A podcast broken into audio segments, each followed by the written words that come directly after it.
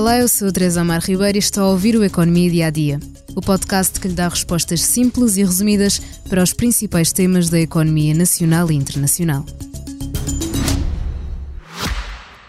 Já visitou hoje o BPI Expresso Imobiliário? Agora pode calcular o valor da sua propriedade e guardar a documentação da sua casa e do recheio numa nova área pessoal única no mercado. E ainda ficar a saber quanto pode pagar por uma casa localizá-la com uma pesquisa por polígonos e conhecer as soluções de crédito habitação BPI. BPI Expresso Imobiliário.pt Quem compra e quem vende na mesma página. Com a idade média dos trabalhadores do Estado a rondar os 48 anos, o Governo quer renovar e qualificar a administração pública. Por isso, a partir desta sexta-feira, o concurso de técnicos superiores volta a abrir. O objetivo é contratar mil técnicos superiores para carreiras no Estado. O interesse está a ser grande e a um dia do lançamento já contava com mais de 3 mil pré-inscrições. Mas esta não é a primeira vez que abrem o concurso. Foi lançado em 2018, com efeitos práticos em janeiro de 2020, mas os resultados ficaram aquém dos objetivos, que eram os mesmos mil técnicos deste ano. Agora parece que há mais vontade da população em ocupar estes cargos. Se o tema lhe está a interessar, é importante saber a que áreas nos referimos. São elas jurídica, económica, financeira, de gestão patrimonial e de planeamento, controlo e avaliação de políticas públicas.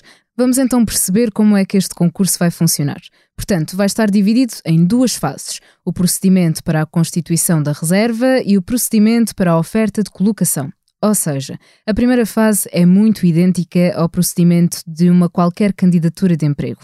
O profissional candidata-se através da Bolsa de Emprego Público e será depois submetido a um conjunto de provas que vão ditar se passa ou não à fase seguinte. Os profissionais que passarem são hierarquizados segundo os resultados das provas. Depois, na segunda fase, quando lhes são disponibilizados os lugares vagos, é a altura de se candidatarem ao lugar que lhes interessa. Por fim, uma nova entrevista específica para o lugar em questão. Agora, quanto tempo dura este processo é que ainda ninguém sabe. Aliás, a morosidade foi um dos pontos negativos apontados no último concurso. Mas atenção, só se podem candidatar à carreira de técnico superior profissional quem tenha, pelo menos, o grau de licenciatura.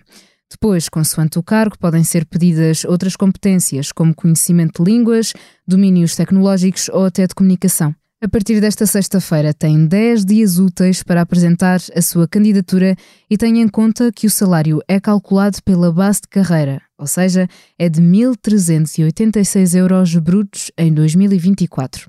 Segundo o Ministério da Presidência dos Conselhos de Ministros, este concurso passará a abrir anualmente, de acordo com as necessidades sentidas no corpo técnico da administração pública. É tudo por hoje, mas não se esqueça que amanhã pode ouvir o nosso episódio longo numa conversa com o jornalista Vitor Andrade, aqui no Economia Dia a Dia. Deixo ainda uma recomendação para ouvir o podcast Liberdade para Pensar sobre o ano 1993, o ano em que os jornalistas boicotaram os trabalhos no Parlamento. Vale hoje uma pergunta: o jornalismo vai sobreviver? Obrigada por estar desse lado. Se tem questões ou dúvidas que gostaria de ver explicadas no Economia Dia a Dia, envie um e-mail para tearribeiros.express.empresa.pt. Voltamos amanhã com mais novidades económicas.